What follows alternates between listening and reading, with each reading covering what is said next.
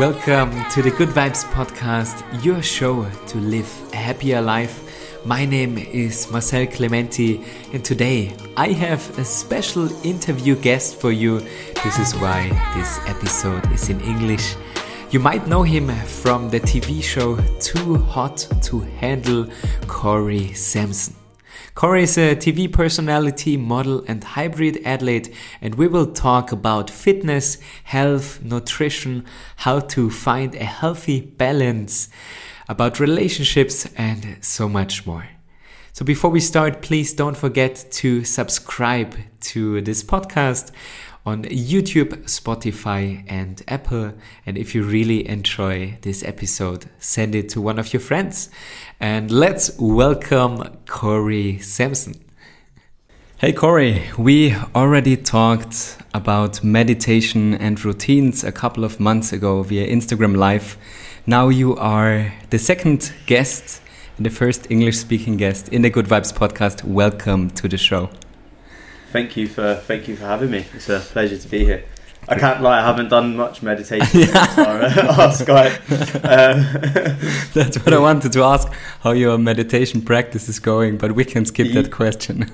yeah, no, do you know what? It's just, uh, it, I, I did actually really, I got something out of it on when we did it together. Like, it definitely worked. Like, it proper relaxed me and it made me, like, get present with where I was.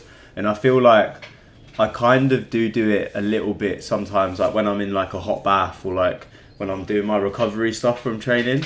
So I do, I do, I think subconsciously do it, and I do a lot of breathing techniques and stuff to manage like stress and things. So I guess I, I do do it a little bit, but yeah, I don't set like a ten minute window and and get right in there, but but that's fine. Mm.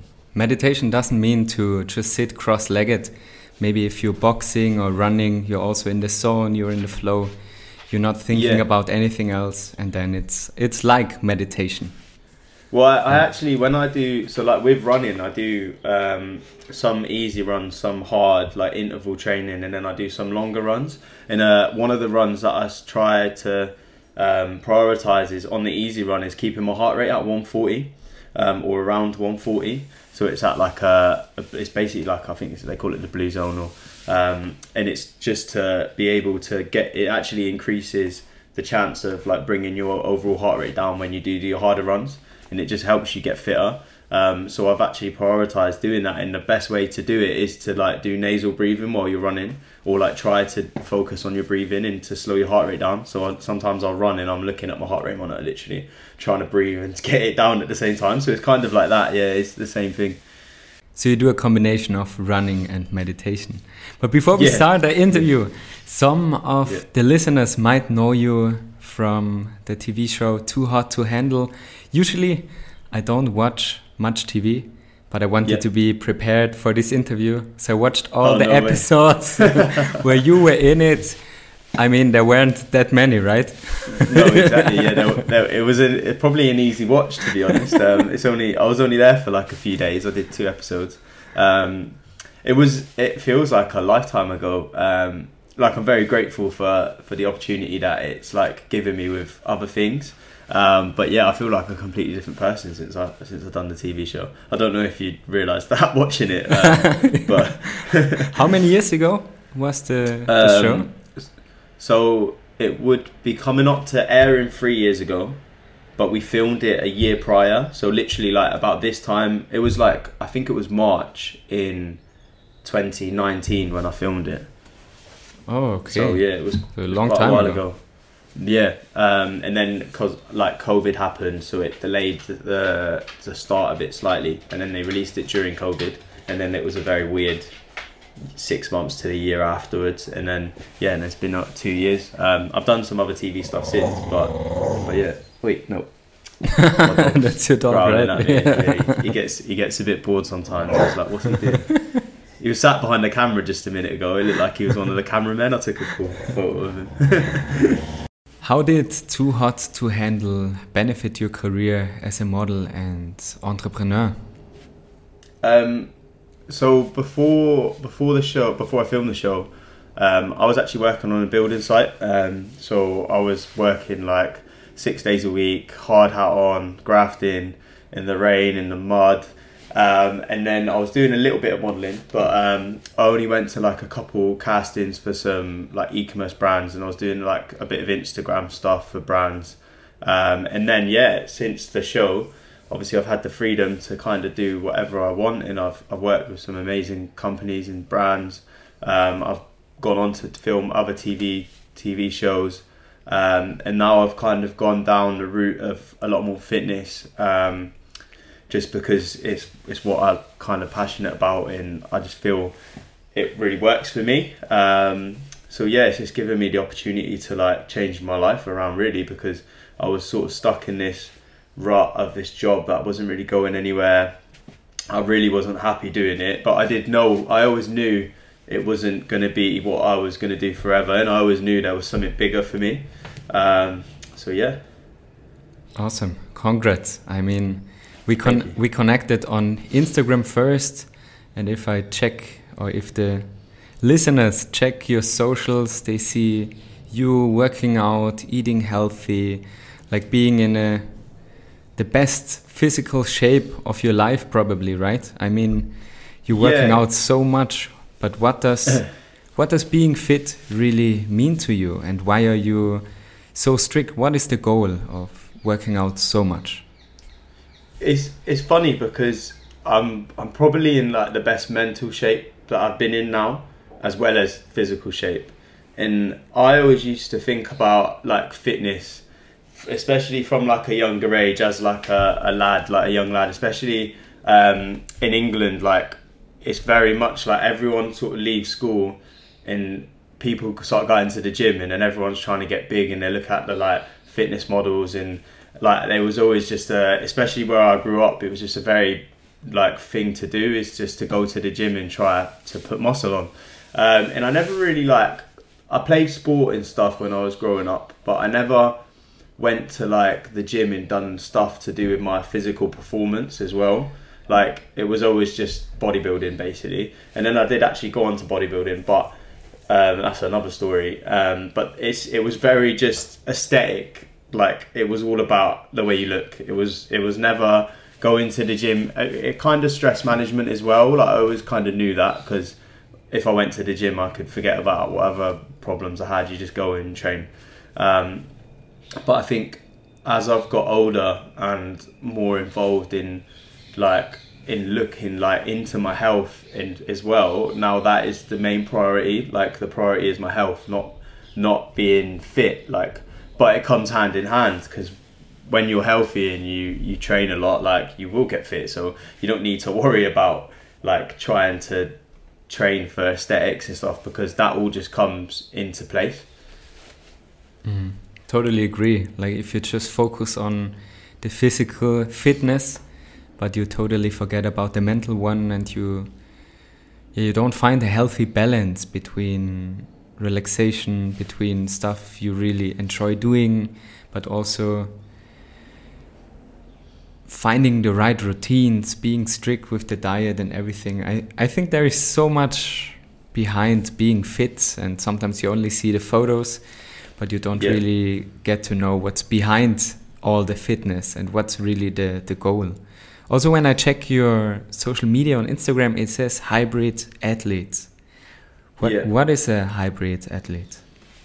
So, the best way I like to describe it is it's mainly, I kind of fell into it with boxing, um, which is probably not like the usual way you'd look at it as a hybrid athlete. But the main thing I say is like when I was running the marathon, like I ran the London Marathon last year. Um, I'd done it in three hours seventeen, but I was also still squatting three plates aside like earlier on that week. That's kind of how I see it as a whole. Like hybrid athlete, someone that still goes to the gym and does their like heavy compound lifts and their weight training, but they they're training more for performance. So almost a bit like CrossFit, um, and then being able to still be functional and run um, and do like all these other like conditioning workouts and things like that. I think that's the main aspect of it. It's being not just like big and mm. like fit. It's actually being physically fit as well. So I feel like CrossFit's kind of got it down to a T. Um, but I do a lot of running um, and boxing, so it's kind of a little bit different. But yeah. I heard this beautiful quote like being fit just means to be able to do the task required required required how do you Yeah. say required right Required, yeah, required. so i heard a beautiful quote that being fit means to be able to do the task that is required and i felt that by myself the last couple of months i really tried to put on weight and like to bulk over the winter. But then when i had to get up the stairs i was totally out of breath. And also that's Yeah. not the definition of being fit right? But then you also you also hear on some youtube accounts or if you talk to some um, people in the fitness area that you should not go running because you will lose all your muscle gains Yeah. See, see, that's when I was bodybuilding. That was very much the case. Mhm. But I was the same. Like I went up to like ninety kilo, I think, off season for that, and I went on stage at eighty-two. So I weigh seventy-one at the moment, roughly, which is a lot less. So like I was on stage a lot heavier. I was so unfit. I did cardio. Like I, I walked on a treadmill like every day when I was trying to lose weight, and that was it. Like I didn't do any running. I didn't do anything. But I think like running is such a basic human function. Like we should be able to run like that. Our ancestors used to like hunt food like to eat. If we couldn't run, you couldn't catch food. You wouldn't eat. You wouldn't survive. Do you know what I mean? It's like like the saying goes, survival of the fittest. Like I think it's such a basic thing. So over the last like four years, I've just kind of slowly gone like I actually train about half as much as I used to in the gym. I used to do like six days a week. Um, sometimes I, I remember I used to split my workouts up and I'd go to the gym twice in one day, but just to do weights twice. Just like obviously you're going to burn some calories and you could look good because you're going to lose any fat that you've got training that intensely and that much. But it's not like it's not fitness. It's not. It, yeah, it doesn't make sense to me. I see a lot of people sometimes with like Instagram or TikTok handles that says their name and then fitness, and then they just post them in the gym doing like their push pull leg workouts. it's like it's not fitness. Like it isn't fitness. Like if you can't run a, if you can't, like you don't have to be running marathons, but if you can't run a decent time, five or ten k, then you're not fit. That's that, like part of it. Um, bear, other than maybe people with actual physical impairments where they can't run. But yeah, if you can't run after the bus Yeah, already exactly. out of breath You know, yeah, but you do push pull legs six times a week yeah. but so, you miss so now- every yeah, yeah, exactly. So so now I just do push pull legs once a week. Sometimes I throw in a little like Saturday morning like arms and abs or like extra workout just because I've got time to and I've, I've done everything else I need to do. But yeah, that's that's the way I, the way I train now. I do at the moment because I'm I'm fighting in five weeks time. I'm boxing five days a week, but then I'm running three times, training weights three times as well. so all you do is training Pretty much, yeah. I think I've got this podcast this morning, and then I'm going straight to the boxing gym, filming some YouTube stuff, coming home, eating, and going back to the gym. So, yeah, it's pretty much my life at the moment. But what is the goal of like being so fit and training so much? Are you training so much for your boxing fight or just to feel healthy? Is it about if you train a lot, you feel better, you look better, and then you build up self worth and self um, self esteem, and you just you radiate more good energy and you're more motivated, or is it just to be healthy? Uh, it depends because it's you go through phases of sometimes I'm really tired, so it's almost like it's negative in that sort of aspect because say uh, say like on a on a weekday I've got to train twice and then I've got like a film premiere or something I've got to attend in the evening. I've got like zero motivation to have any sort of social sort of social life, let alone social battery to go out and to talk to people and um, so it kind of does take over your life but for me at the moment that's mainly because of the boxing. Um, and I really want to give it everything I've got to, to do what I want to do. And I'm going to go on from this fight to do some of the crossover stuff with um, like the YouTuber TikTok sort of thing. Um, and it's just like it's always it's something I've always wanted to do and I've been boxing for a very long time so it would be wrong if I didn't get involved in that sort of aspect of the industry. Um, however before before this boxing camp I was training for the marathon and I was trying to get a sub 3 well, I, I kind of changed my mind last minute, but I, I originally aimed for 330 and then I tried to aim for three. Um, so that took over a lot of my life because I was running so much as well as all the other training. Um, and I feel like it's going to be like just an ongoing thing for me. There's just new challenges and new things that I want to push myself to do, and I, I actually feel happier when I when I am really consistent with my training and pushing myself towards a goal. I feel like I need because there's so much chaos in your life. You need like something to aim at for it to all make sense. I feel like I it's yeah it's just it's just the way that I'm kind of wired up at the moment is is pretty much like all around that. But then I, I have a really good balance. Like me and my me and my girlfriend have like a really nice time when I'm not training and we always relax and do really nice things. Go like I've literally just before the boxing camp went to Tulum for a week and I, I trained a little bit to keep my like self ticking over, but at the same time I've got to experience some amazing stuff there. So it's not like I'm not giving like it. I give everything, but I'm not putting every single second of my time into it um, because that's not healthy. Yeah, it's so great to to hear it. What you're talking about about the fitness stuff because when I check your Instagram and we see all your photos of you working out, you could think that it's just, you know, for this Insta profile, being fit, being a model, but then actually it's more about finding purpose, finding your passion, sharing your passion with others. You just launched your own app, Wake Up and Move, where you want to help people to get fitter. So I think that is the key to happiness. If you find something where you don't check the time, oh, I have to go to the boxing gym, yeah. or oh, I have to go running, where it becomes your second nature, where you start enjoying every day. And I think that is. There is also this book ikigai. Maybe you have heard about it in Japanese. It's this, the idea of finding your dharma, your purpose, where you're good at, where you, what you enjoy doing, and then you can share it with the world. And it's the total opposite of, of just going to the gym and doing this uh, push pull leg workout to just get bulk, to bulk up to take some Instagram yeah. photos. So it's the complete opposite, right?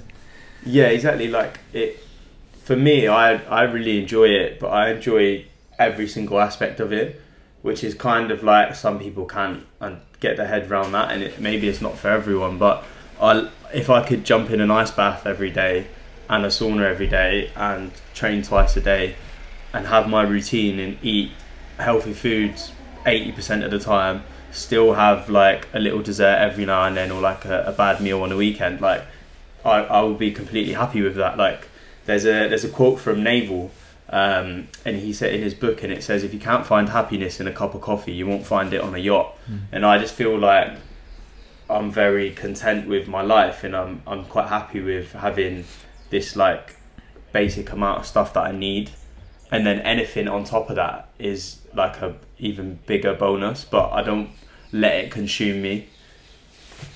Beautiful, awesome. Mm. Yeah, we last time we spoke about routines, and and still you can hear that routines are so important. Your workout routine, your diet routine, your well-being routine, and some people would say, "Wow, that would be too strict," or only eating some sweet stuff, candy on the weekend, or a cheat meal, or cheat day, or whatever. But I think if you don't follow any routines, if you don't have good habits that support your health and your well-being and you don't have to wake up every day and think oh how should i train what should i do you get this decision fatigue you you feel so overwhelmed yeah. and then you end up doing nothing yeah no exactly that I've, I've read quite a lot about that and like habit building and it's more to do with like the self-discipline side of it and if you can stick to one it makes it easier because you don't have to decide stuff like that's a given. Um, like I think my biggest decision most of the time is what I want to wear for that day, um, and it's like it's quite taxing. I think that's why like some of the big CEOs and stuff they wear the same thing like mm. every single day because it's a, one less decision to make. Um, but like it's it's really important to have like a routine and a structure, and it makes it easier because if you're gonna eat a really similar thing all the time, like most of my meals are the same except for one meal. Like my main meal of the day, I'll cook something different every day. Um, but the contents of it will be quite similar, like either red meat or chicken or, or fish, and then I'll just change the carbs in the way I cook it. Um, other than that, everything else is the same. So when I go to the supermarket, I don't have to think like I don't even have to remember pretty much what I'm buying because I buy the same thing every time I go. I go and I get my like I get like um like fruit for my porridge. I get my oats. I get my like a bit of almond milk if I want a coffee, or then I'll have um, like banana. Then I've got like my bagel meal and my eggs. Like all of that is the same, like pretty much every single day, unless I'm going off routine and I'm away. Um, and it just makes everything else a little bit easier because if you can stay disciplined with most things, when you're training and you've got a really hard like run to do and you're like partway through the run and you're thinking like this is shocking, like I feel like I should just give up. Like part of your brain is just like if you haven't got that discipline, it's just going to be like, oh, no one's watching. Try again next time. But once you start doing that, everything's going to just start mm. going downhill. Um, so that's the way I look at it. I'm just very on top of everything to make. Uh, to be honest, it makes it easier. And obviously, you're meant to do hard things and like come out your comfort zone. But if you create a comfort zone that isn't that comfortable, like you don't really have to reach that far out of it to find more in yourself. So how you do one thing is how you do everything, right? Yeah, exactly. Yeah. Do you think this is the way to live a healthier and fitter life? If you build a routine and you eat the same and have a workout schedule, or if if I, for example, want to work out, now we have February, and my goal is to get in the best shape ever this summer. What would you recommend a completely newbie who has never been to the gym, and then maybe someone like me who is working out uh, four times a week, but not really uh, maybe the right plan yet. There is always uh, a gap to improve. But what would be your recommendation? Um, I mean, if you just want to sign up to my app, then I've got a plan for anyone that's a newbie or someone that's doing four days a week already. Um, wake up and move. But no, to be honest, I feel like some people, when you're starting out, try to take on too much too soon. Um, so like, someone actually said to me recently, they were like, "I want to start running. I'm going to run every day," and I was like, "You, can't." For starters, I don't run every day. It's actually quite detrimental to your to your like joints and stuff if you do, unless you're really really clinical with your planning and you have really easy runs and some harder ones because you couldn't do the same thing every day. Um, not if you're doing it properly, but if you try to take on too much too soon, one, you're just going to feel overwhelmed. And if you one day don't manage to do a run and then the next day you miss the run again because you're busy, so then on the third day, you're like, I've already missed two runs this week. That's like nearly 50% of the week of your running. It's going to have a negative impact on your on your mentality because you're going to feel like you failed.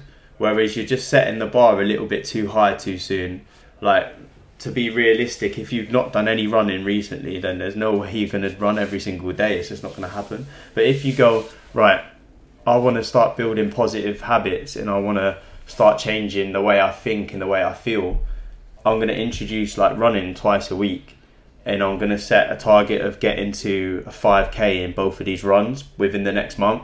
That there's a much more realistic goal and it's going to help you stick to it because once you start achieving something like that, then it becomes almost like, oh, that's not too bad. Maybe I can start training two times a week as well. Then you go to the gym twice a week. The gym workout's getting a bit easier. You, you're less sore in about a month's time. That's how you kind of build a habit, and then it's about keeping that and obviously expanding on it. Obviously, I've been doing it for nearly ten years, and I did start off just going to the gym like three or four times a week, and then now I'm doing a lot more than a lot of people but that's just because I've consistently tried to increase what I'm doing and condition myself also like you couldn't just expect to be able to run 30 kilometers in a week in total train legs and do a hard HIIT session and go boxing. Like you couldn't just all do you wouldn't your body would just crumble if you tried adding all that in in one week. But over a course of 2 years that's very realistic. Do you know what I mean? So I feel like it's just expanding on what you have and like for someone who's doing four days a week, like you said yourself, and you wanna you want to get in better shape. The next thing is right. So if you're training four times a week, are you tracking your food? No, so you don't know how many calories you're eating or etc. in the actual macronutrition if you're getting enough protein. So maybe the next thing is to do is to start just write down everything you're eating so far, like like day to day, and that gives you like your sort of baseline. Because if you're not increasing in weight and you're eating two and a half thousand calories currently, that means that's not enough, and you need to add on another 300 to 500, maybe go up to 3,000. See if that helps. If that starts adding on weight within the next month, then you know that, that you're eating more and you're eating enough to like to fuel your recovery and to grow. Um, that's the next sort of steps. You've got to look at it from a more of a like in terms of nutrition, but in general. So say you've got your macronutrition, which is like carbs, protein, and fat. You also have like micronutrients like magnesium, etc. So if you look at your training like that, yeah, you're training three times a week or four times a week. But what are you actually doing? Are you training the right amount of reps in sets and are you increasing your weight like that's the kind of way you've got to look at it just get more in detail yeah i i just rambled on for a minute then yeah no no perfect i mean i totally agree with you and i think the problem with most of the people who for example set new new year resolutions they want to change their whole life and they only focus on the goal and starting a diet instead of building a lifestyle out of it and just focusing on small steps. If you don't if you're not able to run then just walk walk and build a habit out of walking and also with dieting don't say you will never eat pizza again because maybe once you will crave it and then just get it but just build small routines and small changes to healthier choices yeah, there's a there's a uh, I remember they I actually done a reel with the audio from another guy doing a podcast, and he said the man who loves walking mm. will go further than the man who loves the destination, and I think that's really good because mm. it's so true. Like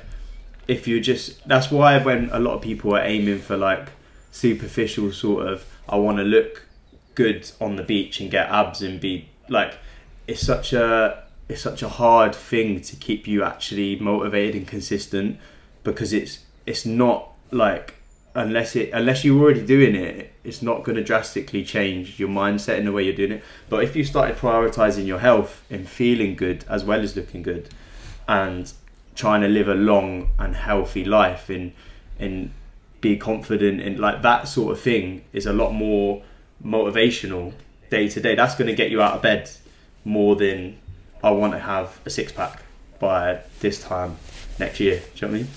Yeah especially when in London your six pack will only be seen a few yeah. weeks, and yeah, yeah, the rest of the year it will be raining. right? I'm lucky I get to take my top off a lot. It keeps me, uh, it keeps me in check, to be honest. Did you already book your summer holiday? If not, I can highly recommend you to check out Falkensteiner Hotels. Falkensteiner is my partner for yoga retreats. They have beautiful hotels in the most stunning places. No matter if you want to go on a holiday with your whole family or you need some time just for yourself to relax and recharge your batteries, Falkensteiner is definitely the right choice. There is also this quote apps are made in the kitchen. How important is diet for you and what do you avoid eating? Um, so it's true, like abs are, I wouldn't say they're made in the kitchen because it's a, it's a muscle and it's, it's on your body. So it, it's, it is, it is there. Most people have it and it's just covered with like a layer of fat basically. And there's no real way of getting that out without reducing your overall body composition because that is just the way that it works. Some people have different genetics, so some people's abs are more prominent than others. Some people like abs are always in different shapes. Like you can't really change the actual shape of them, like structurally. You can make them bigger and more pronounced by training, but diet it, it is in a way, like I hate saying it because most people say it, and it is the most simplest way to look at it. Is just calories in versus calories out. So we have our like basal better um, our baseline metabolism is like for example say 2500 calories so you could eat about 2500 calories and not lose any weight or not gain any weight so like yes what you eat is important because you could eat 2500 calories of McDonald's of like low quality protein bad macronutrients no like actual stuff for your body to process properly and your body won't process it right and it will store extra fat and it will it, it will mess you up basically. So it is important but the main thing is like the more you train the less you have to worry about how much specifically you're eating. Like some days like I'll do a long run and I'll burn 2000 calories. There's no way I'm going to eat I eat 3000 calories regardless of whether How I many? do that or not. About 3000 so like 3000 to 3500 when I'm trying to maintain weight. Um, if I'm training twice a day it's more like 3500 um, so like on a weekend if I'm running 10 miles or 16 kilometers I'm going to burn like an extra f- nearly 2000 calories or like if I'm doing a half marathon the same. So you can't think like you can eat another 2000 calories to maintain that of like chicken and rice. Like it's not gonna you're not gonna eat 5000 calories in a day of just chicken and rice. Like on on sunday night after this long run i had like a big five guys like burger and chips. And i ate uh, a pastry after running when i went and got coffee like it's kind of like a routine for me on a sunday now to be honest i always get like an almond croissant when i get a coffee afterwards and like because i'm burning so many calories like i'd rather maintain the muscle in my legs by eating properly and eating a surplus than like worrying if I'm gonna have a six pack the next day. But the next day I still have a six pack because like you're burning so much, like it, it just kind of happens. So like I don't I'm not too strict. Like I eat for my health, so I wouldn't sit there and eat a pizza every like every night. Like it just wouldn't happen. But I also don't eat like very boring meals sometimes. Like I like cooking and I'll I'll cook like a nice pasta with the right amount of prawn in it to match my protein goal. And then if I have like a little bit more carbs on my in my pasta and like, I use some oil and stuff, I'm not really gonna worry about it too much. Um, I think people that get bogged down with that sort of mindset in like I- see it in bodybuilders or like I've got friends that would take Tupperware to like a restaurant. Like that's no way to live your life. Like like I'd rather have to put in a little bit more work in the gym and still go out with my friends and have a nice meal and enjoy socializing because that's a really important part of human like nature and we need that for our for our minds like bodybuilding and like that sort of really clinical obsessive behavior like it's, it's really negative for you. Like I, I've done it I've, I've lived it and it's a bit depressing and lonely to be honest. Um, and I feel like you not need to have this kind of balance. Like yeah it's fine that maybe in like a prep week for a show like if you're competing like cool do your diet and get lean. If i'm fighting like in five weeks time the next four weeks is going to be pretty intense. Like that's fine it's like sprint sort of jog sort of thing with life but to be like that all year round is is pretty it's a pretty bad way to live to be honest like Yeah, and if you're doing it for yourself, right? If you just want to live a healthy lifestyle, as we mentioned before, you also need the the healthy mindset. And I also track my calories to yeah, because I'm very ambitious. I want to hit my protein goals, my calorie goals. And I used to think that I eat a lot until I started tracking and I realized that I I didn't really eat that much and it really helped me to build muscle. I think I gained nine kilograms in the last six months and trained a lot. So I'm really happy with that. But it's also so important to not compare yourself with others, right? And you see bodybuilders and other people who really bring the, like you said, Tupperwares to the restaurant, or you can't go out with friends. I think there are some things you should really avoid, like drinking alcohol. I saw that you also stopped drinking, right? Yeah, I don't drink. No. Um, but like I've said that before, like I still like to to do things and like go to nice places and spend time with my friends. I just I, I feel like there's nothing positive that I'm gonna gain by drinking alcohol, ruining my sleep and my recovery, waking up tired, like hungover, feeling not great when it and it will affect my performance. Like there's just like nothing positive about drinking that really I can see anymore.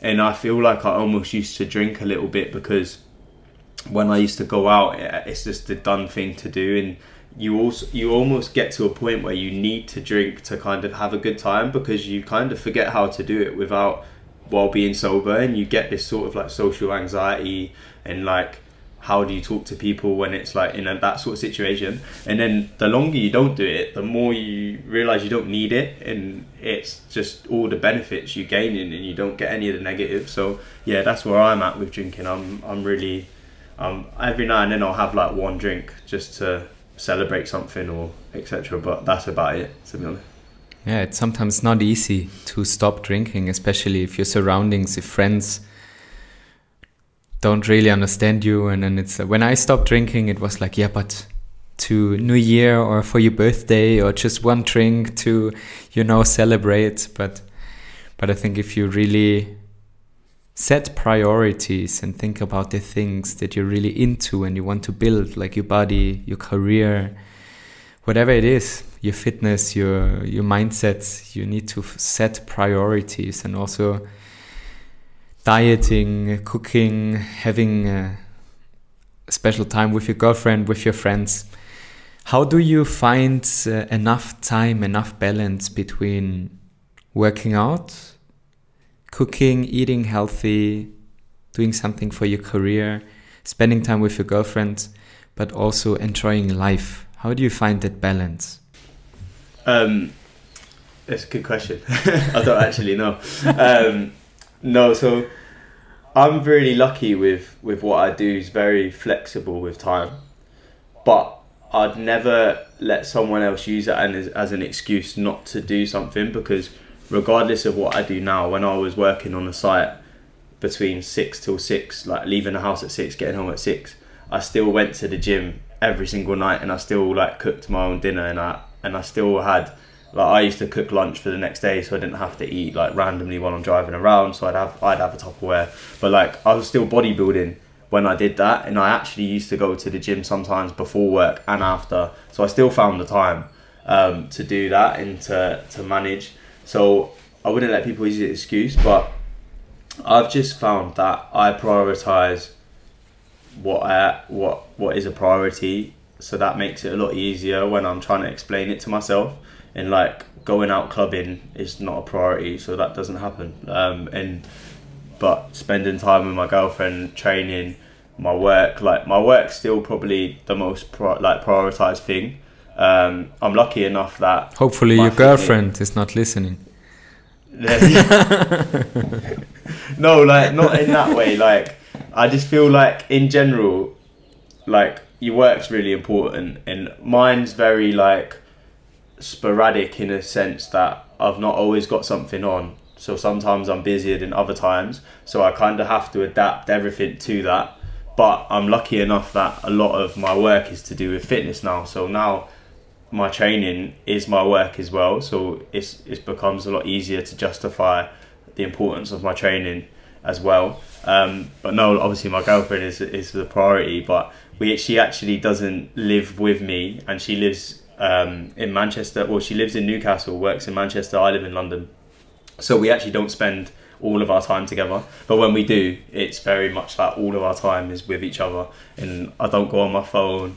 I don't really like. I do my work when I have to in like period time, like periodic times and stuff, and she does hers when she has to. But yeah, we're, when we're together, it's very much just me and her. And my diet probably slips up a little bit, uh, and maybe my training doesn't so much. I think my training's always always the same, but yeah. I think that happiness is depending on the choices you make in life and to make the right choices in the right time you need to know your priorities like last year i had a really big um, collaboration with a big streaming platform to film some yoga videos. And before I started my own festival, like the first time ever in Austria, it was my own yoga festival, three days in, in Seefeld in Tirol. If you ever have time, you're around, you're invited, of course. And in between of those two really big events, my girlfriend got COVID. And I always thought, all right, my, my business, my career is my top priority. And in this moment, I realized, all right, I, I don't care about the big um, American streaming platform, but I decided to take care of my girlfriend. And this is the moment where you need to know your priorities. For me, it's relationships or relationship. I only have one girlfriend, that's enough. But uh, relationship, business, and then my health.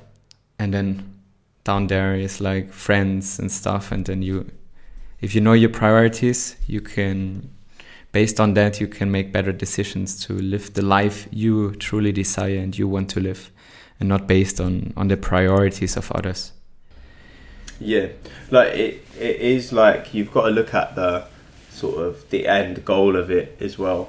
Um, I feel like also making like good decisions is a lot of that. Like choosing, for starters, choosing the right partner is a massive decision, and if you don't make the right one, then all of this doesn't make sense because some people might not understand what you need to do and like how important it is to you and you could get yourself into a situation with someone where they actually hold you back whereas I've, i'm lucky enough to not not have that um, which is why it works so well and how i can manage my time because i think i've never really had time to be in a relationship with the training i do in the things that i want to do with work until I met who I'm with now, and then it just clicked into place, and it wasn't like. I mean, there's obviously adjustments need to be made. Like we have different. She likes to stay in bed in the morning, and I'm quite an early riser. Like other than that, you need to wake up and move, right? Yeah, exactly. I wake up and move. she she wakes up and goes back to sleep with a dog. Um, but no, like it's just finding that like obviously when you introduce someone to your routine, obviously things are going to change but as long as it's not detrimental to your end goal and maybe it will make it a little bit more difficult or like certain things might is not what you'd prefer but like obviously compromising that is important and then and obviously but your happiness is important as well so if you're with someone that makes you happy then you need to to make time for that as well not just live this like linear life of working towards your goals basically mm. first you need to find your own routines and find yourself and be happy by yourself, then you're ready to find another person who supports your routines with similar priorities, similar goals, and then you grow together, right? You you don't want anyone holding you back, telling you, "Oh, Kori, you shouldn't work out that much. Stay stay with me at home," and like she should yeah, accept let's, you. Let's, then, we, we should go out and drink, and then I'm like, oh, I've yeah, got a long run in the morning, I can't, and then yeah, this, yeah no, that it, it would not happen, right? All right, at the end of every episode, I would like to ask three questions. Okay. The first one What is your definition of living a healthy and happy life? Um, just to have have your health and your happiness as your as a priority, and then um, working around that. Pretty much like, yeah. But what does happiness? What does happiness means to you? What does happiness mean to me? I feel like happiness is is um, is about being present and being grateful for what you have obviously without it negatively impacting moving forward and to get more. But I feel like everyone's on this like hedonic treadmill of trying to gain more money or power or whatever whatever makes you tick like i mean if that makes you happy like really makes you happy and you're not just doing it because it's the thing to do then that's fine but i feel like happiness is is just finding happiness in everything. Like I said earlier with the Naval quote, like if you can't be happy with a cup of coffee, you're not going to be happy on a yacht. Um, so yeah, that's happiness to me is pretty much that. Beautiful. In what situation is it easy for you to say no? Um, I've gotten really good at saying no in general. To be honest, I feel like it's not. Even, I don't think people don't even ask me anymore. whatever, whatever I need to say no to, I just don't even get it asked. I've put myself into that position. Everyone knows where I'm at. Um, yeah. Yeah, sometimes it's so hard to say no to an invitation or to alcohol or to. Yeah, I think yeah. I think drink drinking's the easiest thing for me to say no to now. Like I could be anywhere and I won't even care enough to. Not even on Oktoberfest in Munich. What's Oktoberfest? Perfect. uh, it's just uh, I don't even like that myself. It's just uh, yeah. Maybe we talk about it another time. You're you're not missing anything. And um, last one. What habit changed your life in the past few weeks or months the most? Um, hmm.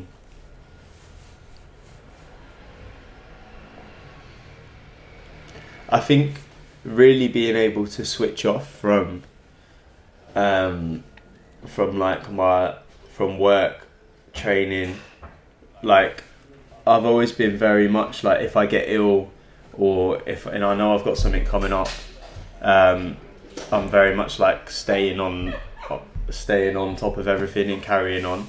Um, but like last weekend, I got a bit ill, so I had the weekend off, and then I scratched my eye during training and boxing after having eye surgery a few months ago, and I had to have another few days off. So my week kind of got a little bit disrupted, and usually I'd be the type of person that it would almost be I'd make it even more negative by stressing and trying to either train through it and make myself worse or etc. and prolong it. Um, and I literally had the whole weekend just chilling, um, like proper, just relaxed.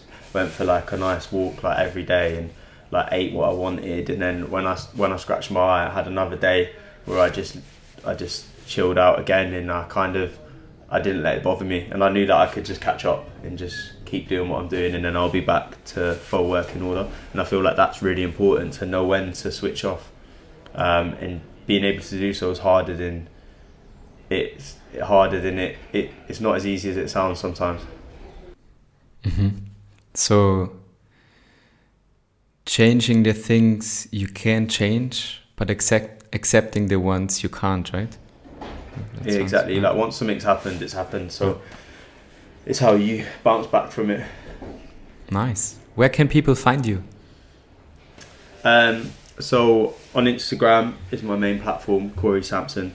Um, I'm on YouTube now, uh, TikTok, Twitter. I don't have many followers, but I actually quite like it on there because I don't get any hate on there. I think like TikTok's the worst platform because loads of random people get to see you and just comment on what you're doing. Um, so yeah, I'm on all of them on YouTube, and all of my links are on one little page. If you go to Kori Sampson fangage.com I'm pretty sure um, but that link is in my bio and it's got pretty much everything in there um, yeah I'm also raising money for cancer research at the moment by doing a charity fight in five weeks. So the link for that is on there as well. Um, but yeah. Awesome. Thanks. Nice one. Thank you. Thank you guys for listening to the Good Vibes podcast. Please don't forget to subscribe on YouTube, Spotify, and or Apple. And I can't wait to talk to you again. The biggest support would be to send this episode to one of your friends to live a happier and healthier life. And I can't wait to talk to you again next week.